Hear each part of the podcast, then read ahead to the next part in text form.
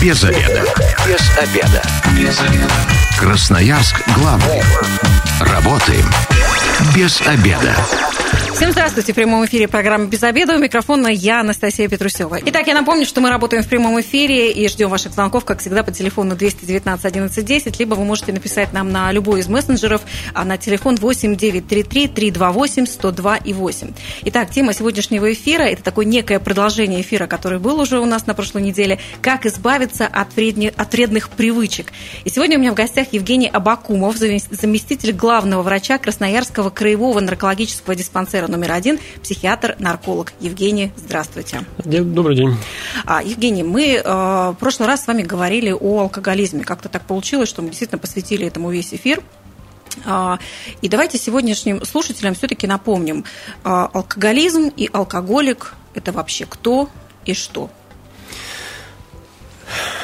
Ну, для начала давайте мы попробуем сначала определиться с терминами. Э, есть люди, которые в нашем понимании есть алкоголиками являются, а есть, которые на самом деле ими являются. Угу. Человек, который много пьет, он не обязательно алкоголик. Угу. Он, скорее всего, им станет, да, впереди. Но на сегодняшний день мы должны четко понимать, кто перед нами. Человек, который просто злоупотребляет алкоголем, угу. и у него для нас, наркологов, будет один диагноз. Либо это человек, который выпивает и постоянно, скажем, э, этим портит жизнь себе и окружающим. У него есть заболевание. Это будет совершенно другой диагноз. Угу. А настоящий человек с зависимостью, алкоголик сейчас слово стараются не использовать, по крайней мере, uh вот, ну, в, в общей среде, это человек, у которого нарушено поведение настолько, что алкоголь в его жизни играет самую важную роль. Все остальное находится на заднем плане. Дети, жена. Формально он может заявлять, что у него все в обратном порядке, но по его делам, поступкам очень быстро становится заметно, что для него самое важное – это алкоголь, постоянное присутствие алкоголя в его жизни, и только после этого он готов видеть детей, жену и всех остальных, угу. и работу. Но ну, мне э, интересно слово злоупотреблять, но есть же какие-то все-таки а, средние показатели. Ну, три раза в неделю вечером выпиваешь. Ты уже злоупотребляешь или просто выпиваешь? Но, э, вот если можно, я избегу ответа на вопрос конкретного. Почему? Потому что когда по, э, по любому средству массовой информации давай, начинаешь давать какие-то советы по употреблению, да, вот доктор рекомендовал, а вот доктор сказал, можно. Угу. Три раза в неделю, может, четыре уже, а три можно, я буду пить три. Нет, таких критериев не бывает. Если человек со стороны вот Живет человек, ему говорят, слушай, ты немного ли пьешь, давай там поменьше, угу. он уже злоупотребляет. Mm. Ну, это точно, да. То Если есть он... это ориентир на внешний, И получается. в том числе, да. Потому что внутренний человек старается вообще не думать. Да все нормально у меня в жизни, попробуй ему докажи, что хоть что-то немного он делает неправильно. Любой человек все делает правильно. Угу. Поэтому золотой середины, видимо, нет. Нужно ориентироваться на свое состояние, да, заметить вообще, как часто ты выпиваешь, и довольны ли твои близкие тем, что ты выпиваешь. Смотрите, здесь очень простая ситуация, чтобы понять, вот с чем мы имеем дело. Есть такая штука, я уже в прошлый раз говорил, э, нож да, на кухне. Угу. Ножом можно нарезать все, что угодно, хлеб, там, э, морковку. Можно кого-то убить, можно потащить карандаш ребенку, можно с алкоголем получить все результаты, которые просто можно себе представить. Угу. В том числе опасные для жизни, травмы, отравление, обморожение, убийство своего родственника со злостью. Вот поругались, это ж частенько бывает. Люди поругались просто, вот трезвые бы разошлись, ну, там, подрались, ну, просто оскорбили друг друга. Раз, убит. И никто не может, он сам не может понять, что произошло, угу. как это случилось. Алкоголь – обоюдоострое оружие кто пытается использовать его и использует для пользы, никогда не должен забывать, что он в одну секунду может обернуться и стать опасным для жизни. И вот этот э, процесс оборота, он происходит за счет чего? Почему люди, э, когда выпивают, вдруг теряют себя, теряют, у них там пробелы в памяти случаются, или они вообще перестают вести и начинают себя вести так, как им вообще не свойственно. Вдруг приличные люди становятся ну, очень неприличными. Но зададим себе вопросы, зачем мы вообще пьем, выпиваем? Да? Зачем? Да, собственно говоря, многие выпивают как раз для этого потерять контроль, они называют расслабиться, это, там, сбросить напряжение и так дальше. Уходит контроль, уходит страх. Угу. Одна из самых таких частых вещей, которые люди игнорируют, признавать не хотят это, это уходит стыд. Вот три вещи, которые пытаются добиться люди в состоянии опьянения. Нас интересует контроль, Хорошо, контроль теряется практически сразу. Способность предсказывать последствия своих поступков и управлять им в этот момент практически исчезает. Вот такая машина, которая работает сама по себе, все, что в ней с детства заложено, оно прямо сейчас полезет наружу. Ну, кто успеет увидеть, тот увидит, соответственно. Ну и вся эта вот э, скопившаяся масса всего в человеке. Вот попробуйте угадайте, чем это завершится. Ну, наверное, очень сильным опьянением.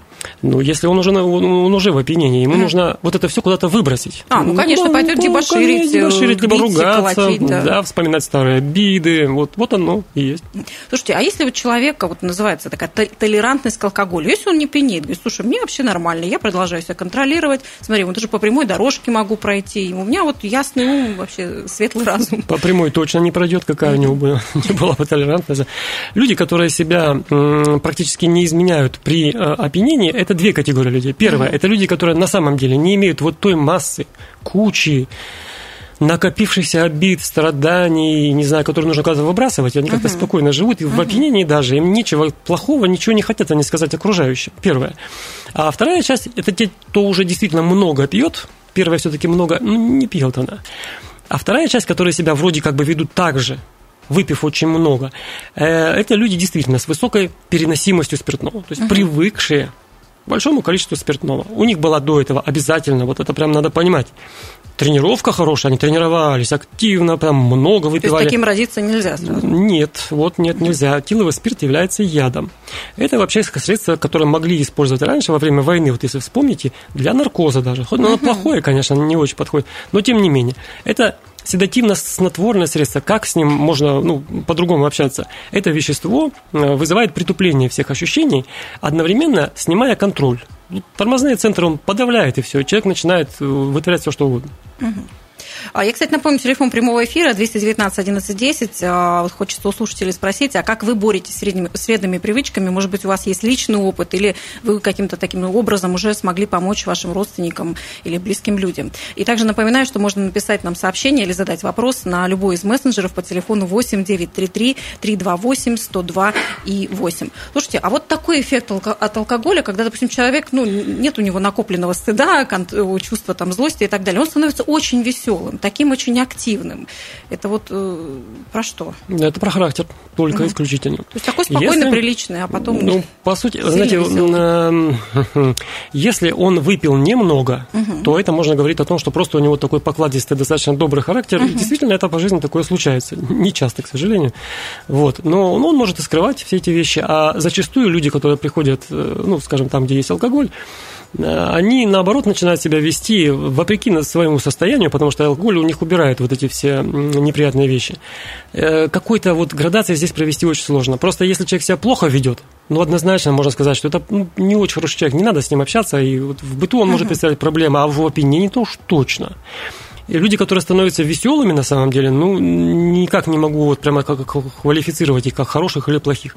Это просто веселые люди. Ну, с ними безопаснее. С ними безопаснее. Однозначно, однозначно. Евгений, а как-то влияет степень опьянения, а, можно сказать, качество опьянения, то есть вред от того, насколько качественный или некачественный алкоголь? Говорят, вот Конечно. дорогой алкоголь, там с утра вообще как стеклышко просыпаешься, ну, напомню, от плохого все плохо. Напомню сразу, что травились очень страшно, если вы помните, несколько лет назад, когда завезли контрафакт как раз дорогим алкоголем. То есть цена его на самом деле такой роли не играет, хотя, конечно, по большей части то, что продается за большие деньги, проходит хороший контроль.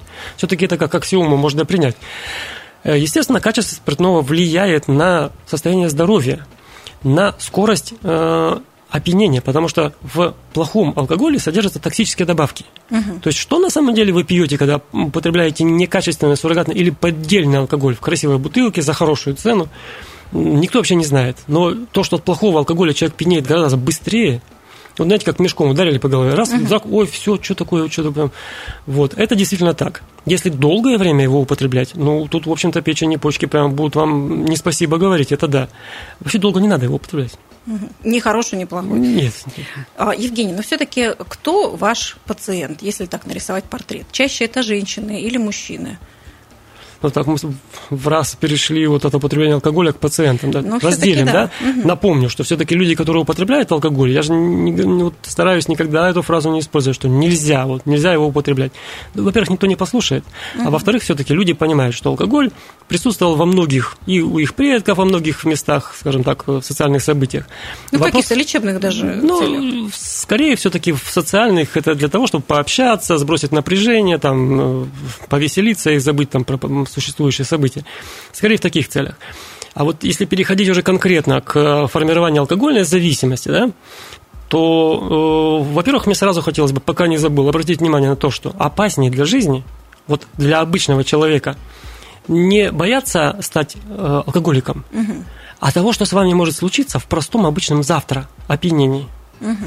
Большинству людей, которые гибнут, огромное количество людей у нас в стране гибнет от, от факторов, связанных с алкоголем. Это утопление, обморожение, травмы. На улице шел пьяный человек, это провокатор э, внимания криминальных людей. То есть они нападают на пьяных. Вы знаете, вы провоцируете этого человека. Поругался с человеком, вместо того, чтобы просто обозваться разойтись, да, подрались и попали. Но ДТП чаще всего ДТП, случаются опасные. Да, такие. это все люди независимые от алкоголя, понимаете? Опасность для общества в основном это вот эта категория. Это мы с вами, грубо говоря, которые угу. в одну секунду вдруг решили, что нам сегодня, ну, можно чуть больше, чем обычно, и тут можно там за руль сесть, можно еще что-то. Это мы формируем эту статистику смертей, самоубийств, убийств и так дальше. А вот зависимость, она уже в другом форме. Это многолетнее употребление у человека, о котором знают уже в основном все окружающие его, особенно у мужчин. Женщины скрывают это дело, угу. и поэтому потом формируется такая картина, что женщина вдруг раз и спилась. Угу. Нет, она пила так же, столько же лет, и так же точно она внешне, вернее, так же она внутренне менялась, но внешне это она скрывала, потому что все-таки это не одобряется. А мужчина не скрывает, он так, в общем демонстрирует даже эти вещи. Угу.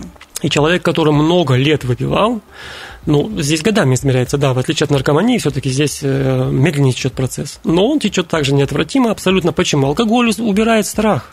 Он убирает понимание, что человек начинает потихонечку, потихонечку, вот у него алкоголь был вчера два раза, на той неделе позавчера три раза, четыре, сегодня уже каждый день, и без него уже жить никак не получается. Страха нет. И понимания нет. Он блокирует возможность самоосознания. Нормально, ну нормально, и поживем так дальше. Дальше, если будут развиваться события, алкоголь будет чуть больше э, подниматься в дозировочке, в чистоте, э, и начнет уже больше управлять человеком. То есть он не сможет сидеть вечером, допустим, спокойно. Вот надо обязательно вот прям внутри, ну, вот сходить в ларек купить пиво там или чего-то еще. Вот, вот, То есть ну, такая невозможно. тяга, да? Тяга. Смысл алкоголизма, алкогольной зависимости – это тяга. Все остальное прилагается, что называется. Евгений, но все-таки тогда получается, что чем дальше в этой истории, тем меньше ты себя контролируешь, тем меньше ты отдаешь отчет себе в том, что с тобой уже что-то происходит необратимое, и ты с этим справиться не можешь. Абсолютно. Получается, решение этой проблемы в руках только каких-то посторонних людей, как там, врачей э, или родственников близких. И тогда вот как вообще это все решается? Да. Человеку это не надо, ему, в принципе... Я вижу, вы становитесь специалистом, действительно, очень, очень правильно. Второй раз с вами в эфире. Да. А, все верно. Э, к нам люди сами приходят действительно крайне редко. Угу. Почему? Ну, во-первых, ну, в основном наши больные – это мужчины работоспособного возраста. А какой возраст? Параметр с 40 примерно до 55, угу. средний объем, который к нам поступает. То есть он может колебаться в разности, ну, примерно так. То есть, видите, после 40 все-таки основной алкогольной зависимостью все-таки страдают люди второй половины жизни. Не без исключения, естественно, в первую, но тем не менее. Но они просто уже к этому моменту срок подходит, когда и, уже... Да, и долговато развивается да. это дело все, хотя я уже сказал, что достаточно неизбежно это развивается. Вступив на, эту, на этот путь, вот, находясь постоянно под действием вещества, это сложно очень как-то вернуться обратно. Угу. Вот. И э, развитие его на самом деле связано в первую очередь с тем, что у человека теряются ориентиры, цели в жизни. Вот э, не знаю, как кто отнесется, но для меня алкогольная зависимость в первую очередь это когда у человека над всем остальным возобладал его личный эгоизм. Угу. Если у человека есть ответственность за детей, там, за работу, он как-то боится потерять работу, ему дети важнее, чем он, да как он будет пить? Ну, скажите мне, ему надо с этими детьми ходить, и вот там Ну да, рассказ... с утра детей в садик Заниматься, да, выпил, даже не сядешь за руль куда-то, да, автобус не выйдешь, да, и как-то дети смотрят же на тебя постоянно, что ты пьяный, ну как это так-то? Нет, это не волнует, то есть человеку становится самым важным его собственный личный комфорт. Вот это ощущение вечернего хочется, хочется, и пока ты не выпьешь этого пива, вот почему я боюсь ну, скажем, призываю всех бояться этого состояния. Это состояние вам не знакомо. Обычные люди, я к вам сейчас обращаюсь, оно не знакомо вам. Это как голод постоянно. Вот, вот вы выпиваете пиво, пиво, пиво, пиво. Потом в какой-то момент чувствуете, что у вас голод к этому пиву. Вы сидите вечером дома, и вам как будто есть хочется. Не сидеть, не, сидеть, не стоять, не спать нельзя, ничего, пока пиво не выпьете. Вам такая жизнь нужна? Подумайте. То есть вот это как раз и есть тот звоночек, и что с этим делать, мы обязательно с вами поговорим. Без обеда. Возвращаемся в эфир. У микрофона я, Анастасия Петрусева. И сегодня мы говорим о том, как избавиться от вредных привычек. Напомню, что телефон прямого эфира 219 11 10. Или также вы можете задать свой вопрос или написать нам по, на любой из мессенджеров по номеру 8 933 328 102 и 8. Скажите, а есть ли у вас удачный опыт а, борьбы с вредными привычками? Может быть, вы сами побороли или как-то смогли помочь а, своим близким? В гостях, я напомню, у меня Евгений Абакумов, заместитель главного врача Красноярского краевого наркологического диспансера номер один, психиатр-нарколог. Евгений, вот до рекламы мы как раз с вами э, сказали, что ну как-то же можно этим людям все-таки помочь. Вот с чего начать, как их лечить и вообще что помогает в борьбе с алкоголизмом? Ну, сапоги должен точать сапожник. То есть лечением должен заниматься врач. Угу. Знаете, вот часто бывает, звонят или приходят и начинают, вы знаете, вы это привел вам своего брата, но вот его надо там прокапать, закодировать, угу. вот ну, тут, да, прямо да. сразу объяснять, что надо. То есть вот даже врачу не дают возможности какой-то. У нас люди знают все про алкоголь, поэтому вот такая ну, ситуация. Такая, да. Да. Задача наша с вами, в чем числе и врача, между прочим, привести его на прием в больницу, хотя бы просто, чтобы он пришел. Такого сопротивления вы никогда не видели. Не знаю, это человек будет всеми силами отбиваться от этого, обещать все, что угодно, угрожать, там, он, но не пойдет к врачу. Только когда ему совсем плохо станет, он пойдет. Наша задача не доводить до момента, когда ему станет совсем плохо. Но э, чаще всего все-таки они начинают идти, соглашаются, когда нуждаются в помощи. Угу. И говорить, что мы должны самостоятельно, вот ты реши, прими решение, там, не примет он этого решения. Никогда. Э, пока вот умирать не начнет, не примет. Его нужно вести, уговаривать. Шантажировать? Ну, шантаж, хорошо, ладно, вот пусть вот это слово шантаж. будет, да, шантаж какой-то определенный, да. Правовые структуры, родственники, на работе, там, жена, вот все, все, что можно использовать, чтобы он пришел на прием к врачу, а дальше уже хотя бы, хотя бы этот шаг сделав, он что-то может уже получить. Но он будет сопротивлять. Ваша, наша задача привести его на прием к врачу. Второй раз, второй раз привести на прием. У нас есть несколько способов, чтобы человека заинтересовать всем этим процессом. И тогда, тогда вот если он хоть немножечко поймет даже, вот поймет, что у него есть какая-то проблема, уже у нас есть свет в окне. Но этот цвет в окне, это опять же кодировка, вот там что-то вшивают, э, что-то вкалывают. Вот это спасает? Или там люди еще каким-то способом э, могут лечиться? Знаете, дай бог нам э, подобрать способ. Угу. Это самая основная задача. То есть у нас задача-то состоит в том, чтобы его получить перед собой. Вот он, наконец-то, угу. голубчик пришел. А теперь давай попробуем. Вот это давай, вот, вот это, теперь вот это. Не получил, ну, реабилитацию может пройти, может еще раз лечение. Вы понимаете, там не бывает одномоментных решений. Угу. Все же как хотят, привели к наркологу, вот щелкни щелкни пальцем, волшебник-нарколог, да, чик, вот вылечите нам его, вот получите здорового. Да так не бывает. Он десятками лет пил до этого, а мы его в один день раз взяли и вылечили. Угу. Процесс обратный, он тоже длительный. Он может проходить срывы, он срываться, может э, терять веру, надо, надо все возвращать обратно, потому что людей, которые бросили алкоголь, и наркотики тоже, их ну, немало. Просто их никто не видит. Они, во-первых, не рекламируют эти вещи, uh-huh. да, на самом деле. А во-вторых, они живут спокойной жизнью. Никто даже не догадывается во многих случаях. Вот другой вопрос, что пить им после этого почти совсем нельзя. Но это уж не такая большая расплата за нормальную жизнь, uh-huh. если она нужна этому человеку. Ну, то есть а, берем под руки, шантаж, подкуп, какие-то еще варианты. Можем, да, кроме привет. побоев, кроме чего-то еще такого, да, скажем, нужно, да, всеми способами пытаться его привести к врачу. Если вы действительно, на самом деле, не просто вы подозреваете, что uh-huh. вот он там что-то у него... Если все уже понятно, в общем, пропивает деньги, приходит домой, его трясет на утро, трясучка такая вот в руках. Белая горячка случилась ну, уже. горячка-то там, может, он, он уже его скорая привезет это время. Вот. Его нужно в любой момент стараться привести к врачу. Понятно, что это будет не один визит, вот в том-то и вопрос. Все говорят, вот мы приводили к врачу и все. Ну, вы раз привели, ну, к врачу к любому придете несколько раз. Угу. Ну и важно понимать, что вообще-то а, от алкоголизма будет лечиться не только конкретный человек один, но и, наверное, его близкие люди. Потому что если в семье есть алкоголик, который уже долгое время таким является, то, наверное, и как-то с женой тоже нужно будет работать. У любого больного зависимостью существуют так называемые рентные установки. То есть он пользователь, знаете, такой хитренький пользователь. Он провоцирует, заставляет всех свое, все свое окружение крутиться вокруг него. И вот вся жизнь всех людей вокруг него, то, он пьет, то он шантажирует, что он будет пить, то он требует денег на лечение, то он отказывается лечиться, то он соглашается по какими-то условиями. То все Люди... притихли и ждут, вот сейчас хорошо, да. чтобы нигде не бомбануло. Вот, наконец-то он пошел, ой, ой, давайте сейчас быстрее, быстрее. А он через пять минут отказался, пошел опять их шантажировать. Вот это действительно так. Мы должны править, не столько лечить, потому что там ну, не больные люди, они просто, у них жизнь не, не исправленная, она патологическая из этого человека становится. Это опасность очень серьезная, на самом деле. Угу. То есть э, лечимся всей семьей, правимся да. всей семьей. Да. А, Евгений, вот хочется за сегодняшний эфир еще и затронуть тему наркомании. А, вот скажите, с наркотиками все то же самое, как с алкоголем? Тот же алгоритм, грубо говоря, также точно люди становятся зависимыми, только препарат другой получается? А, нюансы есть.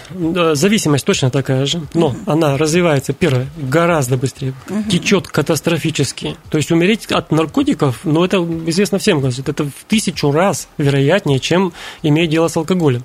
Просто непосредственно от наркотиков. Мало того, что их еще продают, там люди, которые, собственно говоря, с деньгами имеют дело и могут легко э, нанести какие-то повреждения а, возрастной То есть, ценз. способ приобретения наркотиков, он уже К сожалению, сейчас э, все переходит на бесконтактный способ, и вот ГУВД края, на последний раз мы, э, когда у нас было совещание, они создали некие методички, которые сейчас будут раздавать родителям в школах, где указаны сайты, которые нужно смотреть вот э, в телефонах их э, детей, потому что на самом деле только там сейчас подростки и вот ищут эти наркотики. Угу. Вот, и, к слову, вот возрастной ценз, да, то есть алкоголь все-таки это удел ну, в большей части, все больше. Мы берем сейчас основу, не какие-то там исключения или там случаи. Это удел взрослых людей. Угу. То есть э, алкоголь начинают употреблять уже люди, когда у них хотя бы какая-то там есть цель в жизни, они немножко достигли, но тогда дальше нужно каким-то образом улучшать свою жизнь, да, вот цели там позади. А наркотики, к сожалению, сожалению, это очень страшно, они э, рубят именно подростков, у которых вообще еще ничего нет в голове. Они даже им зацепиться не за что. Угу. Вот это очень тяжело. И наркотики считаются среди них чем-то противопоставляющимся родителям, вот этим людям, которые Такой протест, алкоголь, да? когда-то вот вы вот то, а вот мы вот нет, мы вот это вот. И здесь тоже опасность, потому что между ними у них своя система мышления у этих подростков, они не боятся ничего. То, что для нас является фактором отверга, отторгающим, зачастую их привлекает, поэтому здесь подходы должны совершенно другие. Но течет тяжелее, формируется очень быстро. Буквально может достигнуть, да, вот за несколько приемов, особенно тяжелые наркотики, естественно, понятно, что есть какая-то градация такая определенная. То есть Но с первого раза действительно можно стать наркоманом? Или на человек, который всю жизнь, вот подросток, у которого в жизни ничего хорошего не было, вот то плохо, там плохо, но первый раз попробовав наркотики, да он понимает, о, слушай, вообще вот, вот и он, конечно, может стать, да, может угу. с первого раза, так любой человек может стать, когда вот ничего больше в жизни нет хорошего, понимаете? Угу. Задача-то подростку сделать так, чтобы у него столько хорошего было в жизни, вот он не знал, как время найти, чтобы заняться всем этим. А чем родители занимаются? Собой, делами, работой. Вырос, о, молодец, в каком ты классе там, о, слушай, тебе 14, как вчера в передаче было. Никто не знает ничего, на самом деле, подростки. То есть неблагополучная среда. А это даже внешне, благо... внешне благополучная среда может быть ничуть не лучше для подростка, чем внешне неблагополучная. В э, социально сниженных семьях нередко бывает внимательно родители относятся, а в богатых, денежно обеспеченных, карьерных семьях угу. на него просто нет времени. Угу. И вот это будет наркопотребитель. Не потому, что плохие родители. Да, они просто не выполняют свою роль как родители. Слушайте, ну а если вдруг родители проморгали этот момент, э, и это уже случилось, подросток каким-то образом этот наркотик достал и уже не раз его употреблял, там вообще есть какие-то шансы его спасти, или это какие-то уже необратимые процессы? Вопрос наркомании во многом, вот прямо я из практики своей вижу, вопрос возраста. То есть, если вдруг начался прием, категорически надо сразу обрывать, отрывать, убирать э, знакомых с теми, кем он общался, с кем даже в принципе он мог общаться в, в проблеме употребления, вырывать оттуда буквально насильно, то есть в реабилитационный начинать, центр его отвозить или как закрывать ну, дома? Э, все способы, которые можно будет применить, ведь ему руки не свяжешь, его в центр не везешь так просто, да, этому подростку. Mm-hmm. Ну, еще что... можно до 18 лет, родители точно имеют на это право, в отличие от взрослых Не людей. совсем это так, как бы, но здесь э, вопрос в том, что нужно, чтобы ему было необходимо отказаться от наркотиков, и у него другого выбора не было. Все-таки здесь подросток, он сам ничего не будет решать никогда. За него это нужно сделать. А лечение должно быть назначенным для того, чтобы просто, вот медицинское лечение, убрать состояние отмены, убрать тягу. И без угу. этого дальше двигаться ну, невозможно. Избежать врача-нарколога в этой части ну, нельзя. Если он смог, ну ладно, слава богу, но большинство подростков нуждается в том, чтобы их лечили лекарствами. То есть это не разговоры, не вот это наказание, что родители хотят, нет, да? Там к сожалению. Подкупы какие-то, обещания чего-то, это не сработает. И запугивание тоже. Если подросток познакомился, присел хотя бы немного на наркотик, разговоры все остались в прошлом. Угу. Печально, но родителям важно знать тогда, что не стоит терять время и сразу обращаться к специалистам. И это врач-нарколог. Можно прийти просто поговорить родителю с врачом. Не надо вести ребенка сразу с собой. Вы придите uh-huh. просто поговорите без него. Он хотя бы объяснят, что к чему, извините за выражение. Uh-huh.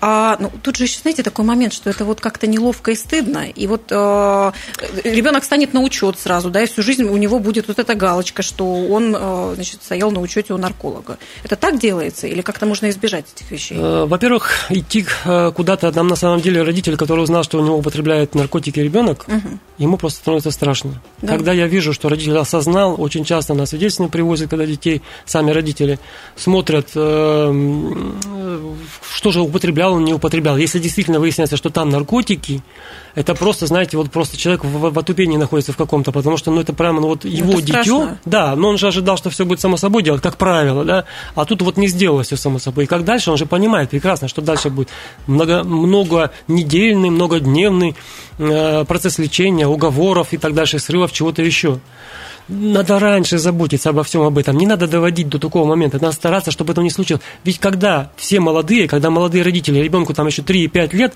кажется, какие там наркотики, господи, там вот убираться за ним, там игрушки ему покупать, там куда-то сводить его. Вот это проблема. Мы так устаем, мы так устаем. Вы потом будете больше уставать, когда вам от наркотиков придется его лечить. Вовремя нужно заниматься этим. Евгений, слушайте, ну вот сейчас важную мне вещь, кажется, мы не сказали. Все-таки, если родители сами не в курсе вообще про наркотики как вот с алкоголем понятно, да, там запах, там какое-то уже поведение измененное с сигаретами, тоже мы можем там что-то заметить, да, что ребенок курит. А вот ребенок, который употребляет наркотики, как это понять вообще? Какие есть признаки? Ребенок, который употребляет наркотики, он э, никогда не будет себя вести как раньше. Угу. Понятно, что у подростка вообще поведение меняется. Угу. Ну, понимаете, надо смотреть на него. Ведь люди приходят как? Он приходит, закрывается в своей комнате и сидит там. Как можно не заметить, если он перед вами? Да он закрылся, и вы не видите его, он не видит вас. Угу. С ребенком, с подростком, даже если он вошел в эту ну, ненормальную стадию да, подростковости, да. в нее, во-первых, он туда входит только потому, что, по большому счету, ему это позволили сделать на самом угу. деле. Э, это мы тоже в прошлом все оставили. Мы не возложили на него обязанности какие-то, хотя бы даже небольшие. Жалея, возможно, жалея, возможно, просто не обращая внимания смотреть на ребенка надо. И тогда вы никогда не спутаете. Ничем иным, кроме как психоактивными веществами, его поведение в этом случае не объяснить. Люди потом сами говорят, вот я заметила. Да он заранее, он долго уже приходил, только просто вы не смотрели на него. Угу. Естественно, что человек начинает либо настроение у него меняется угу. в хорошую, в плохую сторону, либо вечером хорошее, утром вообще раздражительно, злобное, очень плохое настроение. Да а, это же типичные подростки вообще. У них вот так и нет, есть. нет, это слишком уж брутально и гротескно. Это так выглядит со стороны, что вот там уже сомнение, почему не беспокоиться. Оно не спутаешь ни с чем. А может быть, тесты какие-то там раз в неделю тесты, делать? тесты вы можете сдать. Во-первых, он откажется. Если вы можете купить в аптеке тесты, сдать, там э, тесты предварительные, точно вы не узнаете, но угу. чаще всего он отказывается. Потом его нужно еще поймать в этом состоянии, ведь наркотики тоже из мочи выводятся. Uh-huh. Да, можно использовать все способы и методы. И на самом деле подросток никогда не, даже если вы определите у него мочи наркотики, он никогда не признается вам это. Uh-huh. Евгений, а вообще какие шансы, если это уже случилось, и ребенок попал на реабилитацию, вообще восстановить свое здоровье так, чтобы этот все-таки опыт стереть из организма, чтобы ребенок дальше вообще рос здоровым и сильным человеком? Ну, вопрос достаточно серьезный, это потому что возможно? Это возможно э, в зависимости от того, на какой стадии мы его поймали, в каком вообще, в какое у него мировосприятие, с чем он вообще вот в этой жизни живет. Ему что-то нужно, если у нас шансов очень много. Угу. А нужно, оно воспитывается там в 3-5 лет, в 7, угу. в 5, 7, когда он еще маленький, чтобы ему интересно было жить. Если ему не интересно жить, ой, мы долго будем с ним биться. Но это, естественно, все возможно. Если мы берем любого подростка, вытащить и взрослого, и подростка, оттуда можно. Главное, чтобы были непрекращающиеся усилия. Многие, даже сейчас люди, которые живут в трезвости уже много лет, они по нескольку раз бывали в реабилитационных центрах, лечились, но они не бросали этот процесс, и они смогли выскочить. То есть это не просто вылечила аллергию, всю жизнь про нее не беспокоиться. Это то, что нужно будет делать всю жизнь. Евгений, спасибо, как всегда, за подробный, полезный, интересный эфир. Я напомню, что в гостях у меня был Евгений Абакумов, заместитель главного врача Красноярского краевого наркологического диспансера номер один, психиатр-нарколог. И я напомню, что а, радио Красноярск главный вообще против наркотиков, против алкоголя, и мы против вредных привычек. Привычек мы за здоровый образ жизни. А, я напомню, что все выпуски программы «Без обеда» а, будут опубликованы на сайте 102.8 98 FM. И если вы, как и мы, провели этот обеденный перерыв без обеда, не забывайте, без обеда, зато в курсе. Без обеда.